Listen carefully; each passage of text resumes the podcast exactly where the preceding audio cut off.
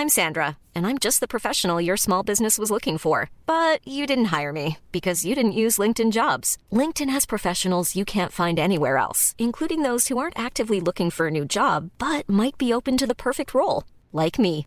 In a given month, over 70% of LinkedIn users don't visit other leading job sites. So if you're not looking on LinkedIn, you'll miss out on great candidates like Sandra. Start hiring professionals like a professional. Post your free job on linkedin.com/people today.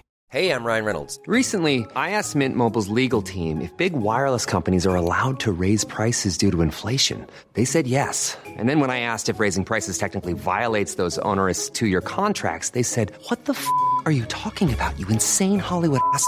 So to recap, we're cutting the price of Mint Unlimited from $30 a month to just $15 a month. Give it a try at mintmobile.com slash switch. $45 upfront for three months plus taxes and fees. Promo rate for new customers for limited time. Unlimited more than 40 gigabytes per month. Slows. Full terms at mintmobile.com.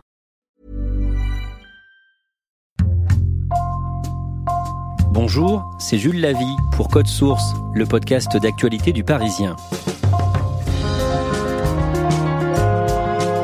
Le dimanche 8 juin 1997, en Savoie, une jeune fille marche seule le long d'une route départementale à Saint-Jean-de-Maurienne.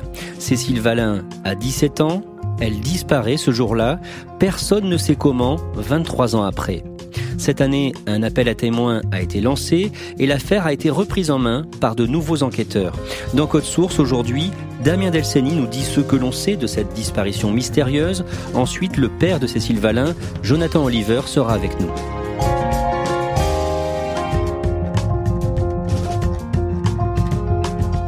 Damien Delceni, vous êtes journaliste au Parisien, chef du service police-justice. Pourquoi un nouvel appel à témoins est lancé 23 ans après la disparition de Cécile Valin parce que 23 ans après, on pourrait effectivement se dire qu'il y a peut-être plus grand-chose à faire, que beaucoup de choses ont été faites. Mais en fait, ce dossier, euh, personne n'a envie qu'il meure, c'est-à-dire personne n'a envie de le refermer.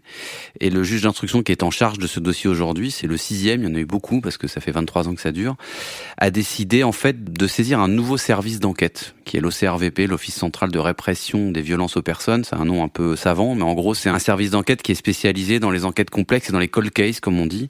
Donc il a décidé de saisir ce service spécialisé et de relancer un appel à témoins parce que on voit bien que dans plusieurs affaires criminelles, y compris très récentes, et ben même des années après, la vérité peut parfois poindre euh, au bout d'un témoignage. Il y a quelques semaines, nous avions rencontré le père de Cécile. Il nous avait alors expliqué sa profonde conviction. Il faut que je sache ce qui s'est passé. J'ai la certitude qu'au moins une personne sait ce qui s'est passé.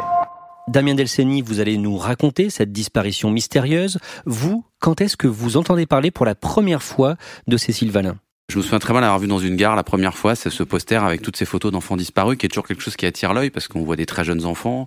Elle, elle avait 17 ans, donc elle était un peu plus âgée, mais il y avait ce, cette photo où elle est très jolie, elle est très lumineuse sur cette photo, qui est pourtant une photo de David Recherche.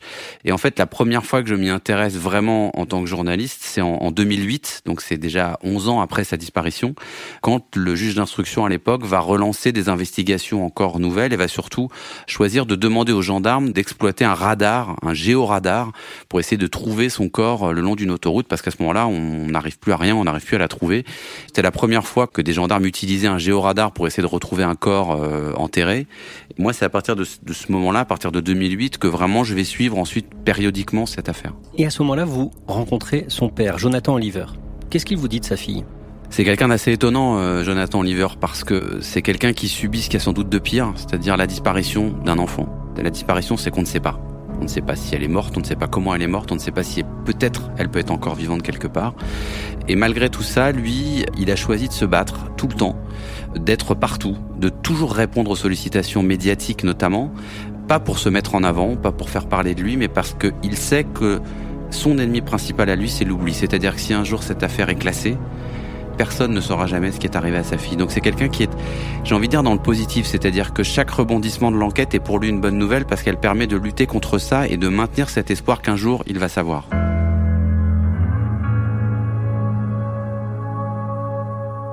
Jonathan Oliver, avec qui on va euh, parler euh, dans quelques minutes. Mais d'abord, euh, Damien Delceni, vous allez nous raconter cette disparition et, l'enquête qui a suivi, en juin 1997, Cécile Valin habite donc à Saint-Jean-de-Maurienne, en Savoie, avec sa mère et son beau-père.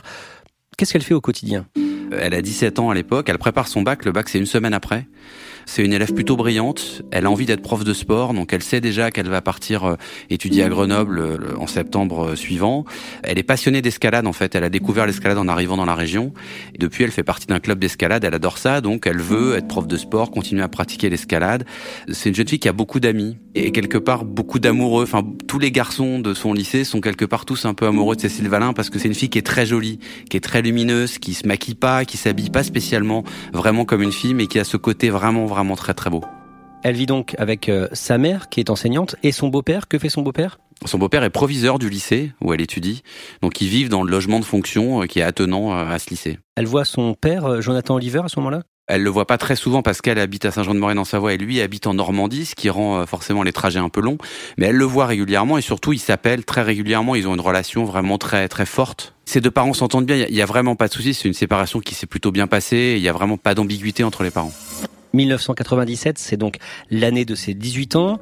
Elle est à quelques jours du bac. Elle travaille beaucoup, elle révise. Oui, ce week-end-là, en fait, elle est seule chez elle parce que sa maman, son beau-père euh, et son demi-frère et sa demi-sœur sont partis dans le sud de la France pour un baptême et elle, elle a dit bah moi je préfère rester à Saint-Jean parce que faut que je révise, c'est le bac la semaine prochaine. Donc elle est effectivement seule dans cette maison et ses parents sont censés rentrer le, dimanche soir assez tard. Qu'est-ce qu'elle fait euh, dans cette maison ce week-end-là? Bah c'est une jeune fille de 17 ans donc elle se retrouve toute seule à la maison donc elle voit des amis le samedi et puis bah comme elle sait qu'elle est seule le samedi soir et qu'elle a la maison pour elle, elle fait ce qu'elle n'a pas le droit de faire en, en théorie, c'est-à-dire qu'elle invite plusieurs garçons à passer la soirée à la maison. Ils vont d'abord comme ils sont tous fans d'escalade et qu'il y a un mur d'escalade dans la cour du lycée, ils vont d'abord faire un peu d'escalade l'après-midi sur ce mur d'escalade et puis après, bah, elle va leur dire de rester pour dîner. Ils vont se faire des pâtes, ils vont boire deux bouteilles de vin, mais c'est vraiment la soirée euh, sympathique. Ils vont regarder un film après sur une cassette. Enfin, c'est vraiment pas la soirée de grande débauche. Hein. C'est une petite soirée calme entre amis, quoi. Elle va avoir euh, un flirt malgré tout?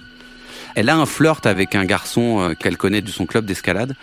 effectivement, il y a, un petit quelque chose qui se passe dans la cuisine, un, petit baiser, euh, alors qu'elle, elle a déjà un petit ami officiel, entre guillemets.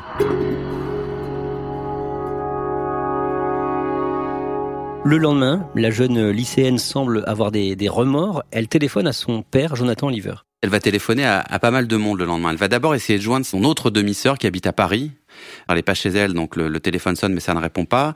Après, elle va appeler sa meilleure amie, pour lui parler un peu de, de, cette soirée de la veille où elle a flirté avec ce garçon. Alors elle s'en veut parce que elle a l'impression d'avoir trahi son, son, petit ami officiel. Donc elles ont une discussion, voilà, deux filles de 17 ans qui, qui parlent de ça. Et puis après, elle va appeler son père, elle va appeler Jonathan. Pareil, elle va lui parler de ce flirt qu'elle a eu. Et puis elle va lui dire, et puis je m'en veux aussi parce que j'ai organisé cette soirée euh, chez ma maman et chez mon beau-père sans leur en parler, sans les prévenir. Je sais que j'ai pas le droit, donc je suis un petit peu embêté, etc. Lui, il va vraiment la, la rassurer. Il va lui dire, bon écoute, il s'est rien passé de grave, vous avez rien cassé, vous avez pas mis le feu à la maison. Tu vas en parler ta mère et à ton beau-père et ça va très bien se passer. Il n'y a pas de problème, c'est pas très grave. Il y a vraiment des choses bien pires dans la vie que ça. Et juste avant de raccrocher, elle lui dit bon bah ok c'est bon, tu m'as rassuré, allez je vais me remettre à ma révision parce qu'il est déjà 5h30 et donc elle raccroche.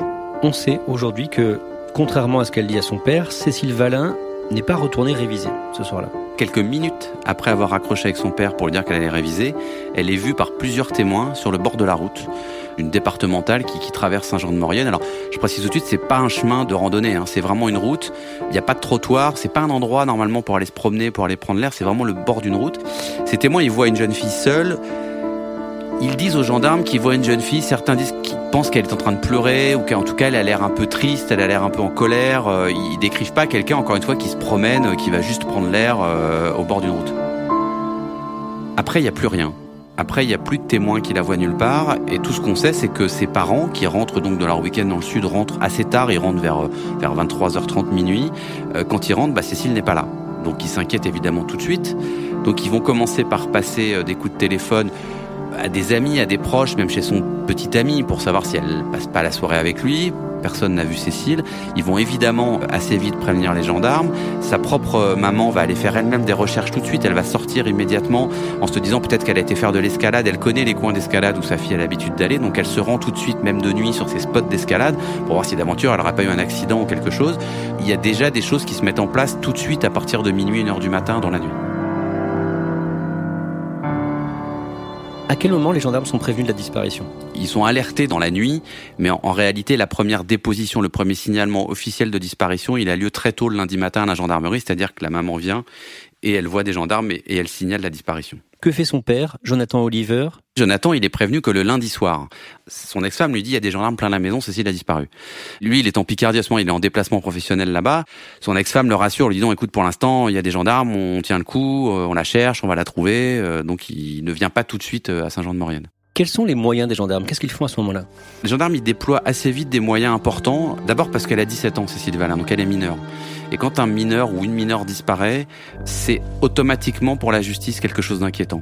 Ils font des contrôles sur la route où elle a été vue, c'est-à-dire qu'ils essaient de retrouver des automobilistes qui auraient pu la voir ou un peu plus loin ou en amont ou en aval de, de cet endroit-là.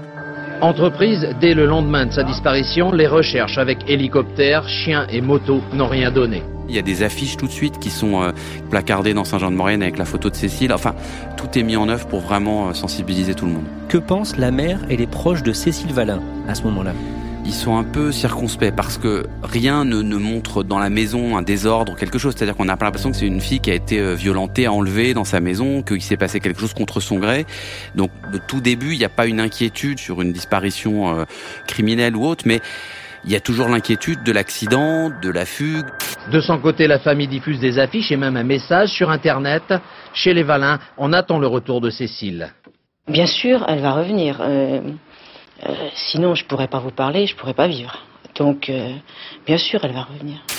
C'est quelqu'un qui écrit beaucoup. Les gendarmes, ils vont trouver ce journal intime. Alors, il y a une phrase qu'elle laisse de Sartre euh, ce jour-là, le dimanche où elle disparaît, une phrase un peu ambiguë où en gros c'est euh, chacun a le droit de faire des erreurs. Bon, qui peut être une phrase qu'on peut interpréter comme on veut, mais en tout cas, beaucoup de ses proches vont se dire, elle va revenir. Elle a eu un coup de moins bien, il y a eu le bac, il y a cette histoire de petite amie, elle a peut-être eu un coup de stress. C'est sûr, elle sera là le jour du bac. Ce qui est sûr, c'est que sa mère euh, exclut un suicide. Tout le monde exclut le suicide parce que Cécile Valin, c'est quelqu'un de joyeux, c'est quelqu'un de simple, c'est pas quelqu'un de torturé. Elle avait des projets pour les études, elle avait des projets pour les vacances. Elle était très entourée. Elle avait des frères, des sœurs, des demi-frères, des demi-sœurs. Elle avait des parents qui l'entouraient beaucoup. euh, Elle avait beaucoup d'amis. Donc, pour ses proches, c'est pas possible le suicide.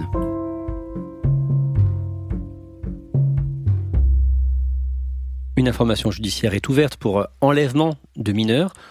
Que se passe-t-il dans les semaines qui suivent? La thèse de l'accident ou du suicide qu'on aurait pu imaginer au départ, elle perd de son poids parce que on retrouve pas de corps. Un suicide, euh, bon, on peut se jeter d'une falaise, on peut se jeter à l'eau, mais un corps, ça finit toujours par se retrouver. Là, on retrouve rien. Une fugue, c'est pareil. Son compte bancaire ne bouge pas.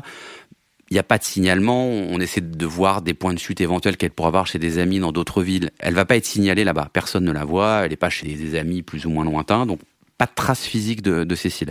Dans le même temps, les gendarmes qui explorent toutes les pistes à ce moment-là, ils vont évidemment aussi se mettre sur une piste beaucoup plus criminelle, c'est-à-dire d'un enlèvement.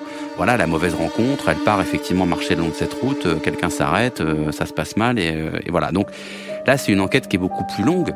Donc ils vont commencer à regarder un petit peu l'environnement, parce que c'est comme ça aussi qu'on démarre hein, dans une enquête judiciaire. Sa mère, son beau-père, tous ses amis du lycée, ses amis du club d'escalade, tous les gens qui l'ont vu aussi dans les derniers instants, c'est-à-dire que il y a la soirée du samedi avec ses copains, qui est un moment important. Le dimanche, elle a aussi vu un certain nombre de personnes, elle a téléphoné un certain nombre de personnes. Donc l'enquête, elle va se porter sur l'audition de toutes ces personnes qui sont très proches d'elle, essayer de reconstituer un petit peu le calendrier et l'agenda qui précède sa disparition.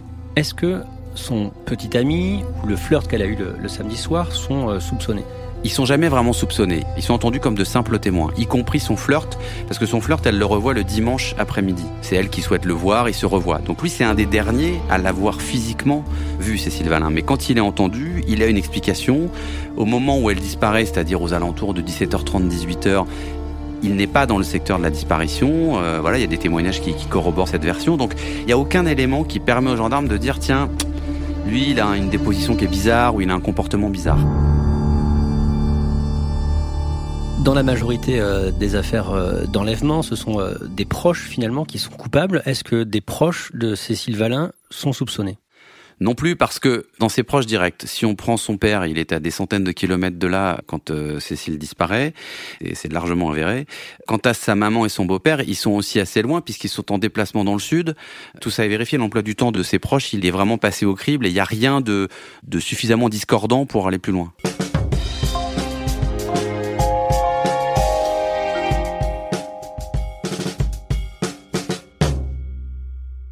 Les mois passent, aucune trace de Cécile Valin. Rien du tout. Pendant des semaines, sa maman, elle va laisser un message sur le répondeur de la maison où en fait elle s'adresse à sa fille en se disant peut-être qu'elle va appeler parce que peut-être qu'elle est quelque part. Et sa maman lui dit voilà, c'est pas grave si, si tu es parti, rentre, euh, tout va bien se passer. Euh.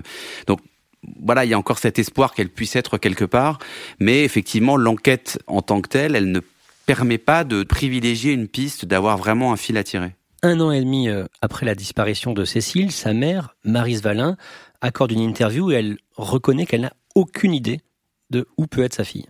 Ses parents, ils sont tellement euh, désemparés par ce qui leur arrive et en plus par cette impression qu'on n'arrive pas à savoir en fait ce qui s'est passé que évidemment ils vont avoir recours. Sa maman va aller voir euh, les radiesthésistes euh, qui vont lui dire voilà, il se peut qu'elle soit vivante à tel endroit, etc. Dans ces cas-là, on essaie un peu de, de, frapper à toutes les portes possibles.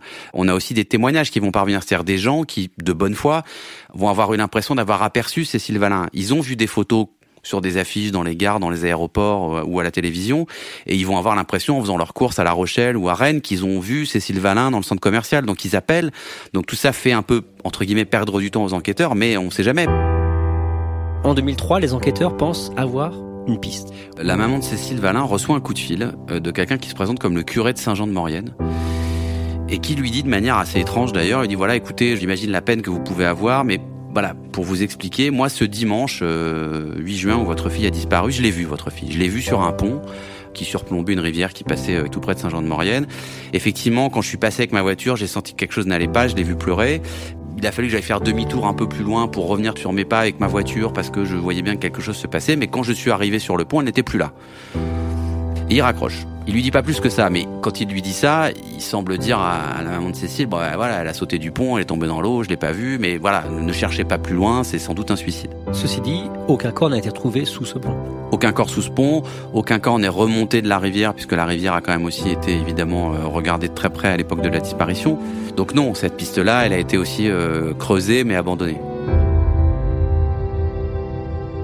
De son côté, le père de Cécile, Jonathan Oliver, va s'engager dans une bataille pour que l'on n'oublie pas Cécile et les autres enfants disparus. Oui, parce que euh, dans ces dossiers de, disparition d'enfants et des enquêtes de disparition d'enfants, au bout d'un moment, la justice considère qu'elle a fait ce qu'elle avait à faire. C'est-à-dire qu'elle fait des investigations pendant des mois, des années, puis il se passe rien.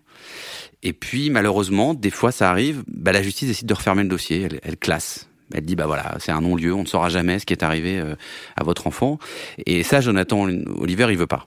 Avec son avocate, le maître Cathy Richard notamment, euh, il va tout le temps essayer de relancer la machine. C'est-à-dire dès qu'il sent que peut-être un juge va décider de fermer le dossier ou peut-être qu'on va partir sur une prescription, top, tout de suite ils remettent la pression sur la justice, ils demandent des actes, ils demandent à faire des investigations supplémentaires, ils disent mais attendez, vous n'avez pas bien creusé cette piste, etc. Parce que son papa ou son avocate, ils veulent vraiment que la justice ne lâche pas ce dossier.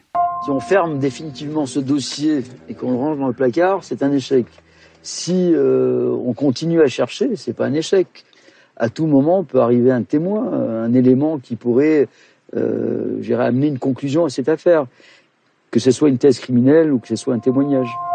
On en revient à 2008, où vous, Damien Delceni, vous avez commencé à travailler euh, sur cette disparition. Grâce au travail de l'avocate Cathy Richard, les sols sous l'autoroute A43 sont sondés. C'est une mesure qui peut paraître complètement saugrenue, mais qui a une explication très simple. À l'époque où Cécile Valin disparaît en juin 97, il y a tout près une autoroute qui est en train d'être construite. Donc il y a un chantier. Il y a beaucoup d'ouvriers à cet endroit-là. Et a posteriori, euh, le papa de Cécile, son avocate, se disent mais si un corps peut avoir été enterré quelque part, c'est peut-être à l'époque sur ce chantier. Et donc, bah, on n'a jamais tellement cherché à cet endroit-là, donc il faut chercher maintenant. Sauf que là, évidemment, on est 11 ans après. L'autoroute, elle a été goudronnée, elle a été construite, elle est terminée.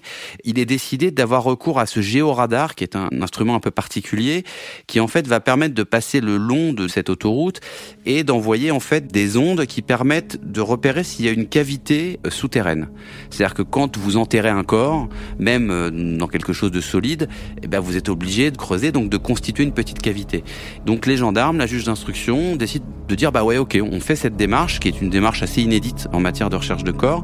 Et donc pendant plus d'une journée, ils vont passer un petit peu au crible toute une zone de l'autoroute qui était cette zone qui était en construction à l'époque, comme ça très lentement, pour essayer de repérer éventuellement une cavité et donc pour retrouver un corps. Il hein. faut être très clair à ce moment-là, on ne recherche pas quelqu'un de vivant vivant, on recherche quelqu'un qui est mort.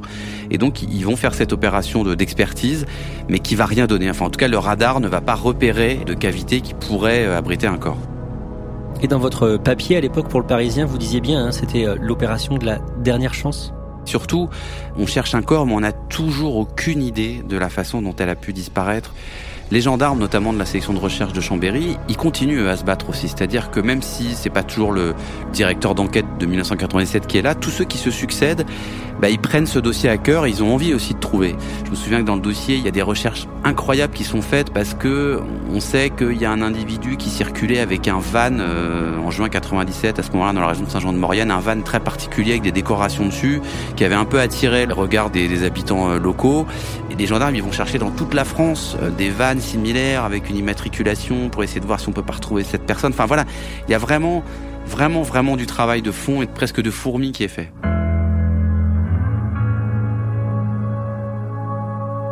En septembre 2019, le juge d'instruction saisit l'OCRVP, l'Office central pour la répression des violences aux personnes, concernant l'affaire Cécile Valin. Cette information euh, est dévoilée le 25 mai 2020 à l'occasion de la journée internationale des enfants disparus. C'est une journée qui a lieu tous les ans et en fait le juge a attendu qu'il y ait un peu de médiatisation, que les projecteurs soient un peu tournés sur cette problématique pour lancer ce nouvel appel à témoins et ce qui a permis donc d'apprendre aussi que effectivement l'OCRVP spécialisé dans les gold cases est saisi depuis en fait le 10 décembre, c'est-à-dire que ça fait en gros six mois que l'OCRVP a récupéré le dossier Cécile Valin. C'est pas un énorme service, hein, c'est quelques dizaines de policiers spécialisés, de gendarmes spécialisés, avec un objectif de reprendre le dossier depuis le début, de tout relire. Et Dieu sait qu'il y a des procès-verbaux, il y en a des milliers dans ce dossier, et d'essayer de voir si, avec cet œil nouveau, comme on dit, on va pouvoir repérer dans ce qui existe dans le dossier un élément, un témoignage, une déposition, quelque chose qui paraîtrait bizarre où on peut se dire bah peut-être que là il y a une piste qui n'a pas été suffisamment creusée et d'être sûr que rien n'a été oublié. Parce que ce qui est important de comprendre, c'est que les gens qui connaissent bien ce dossier, notamment Cathy Richard et le papa de Cécile, ils sont quasi persuadés que la vérité, elle est dedans.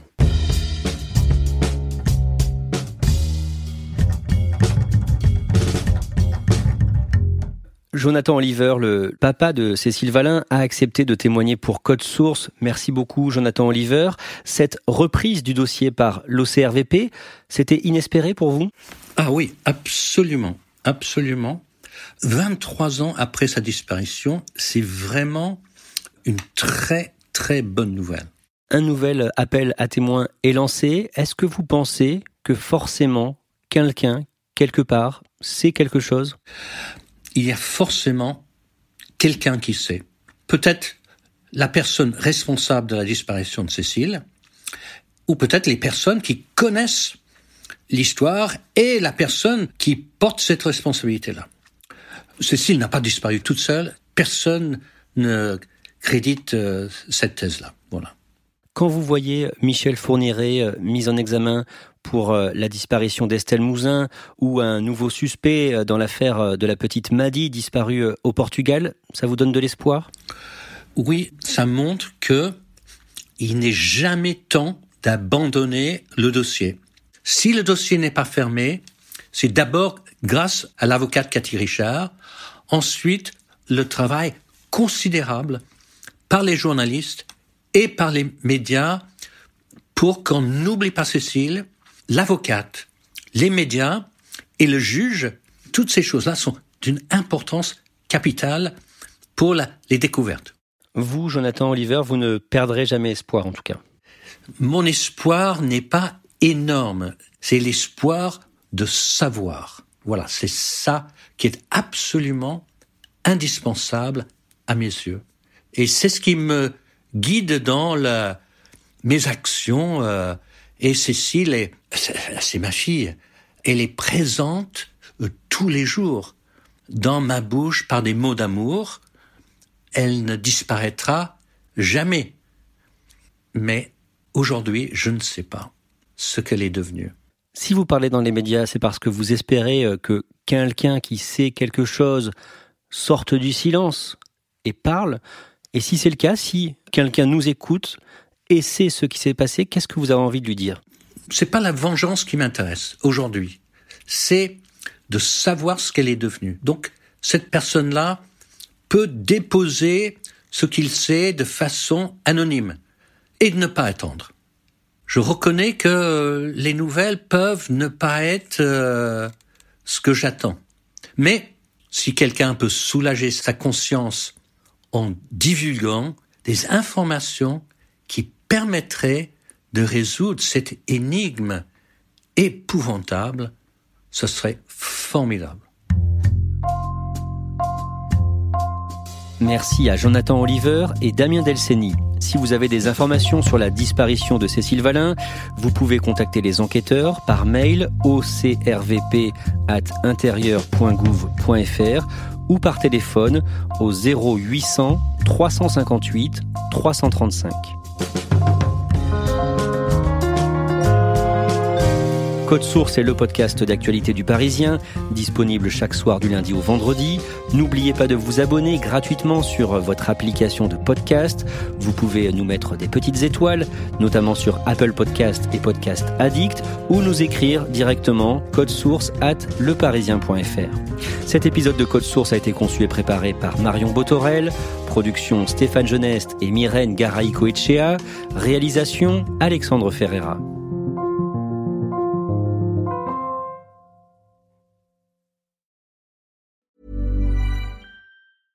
Mom deserves the best, and there's no better place to shop for Mother's Day than Whole Foods Market. They're your destination for unbeatable savings, from premium gifts to show-stopping flowers and irresistible desserts. Start by saving 33% with Prime on all body care and candles. Then get a 15-stem bunch of tulips for just $9.99 each with Prime. Round out Mom's menu with festive rosé, irresistible berry chantilly cake, and more special treats. Come celebrate Mother's Day at Whole Foods Market.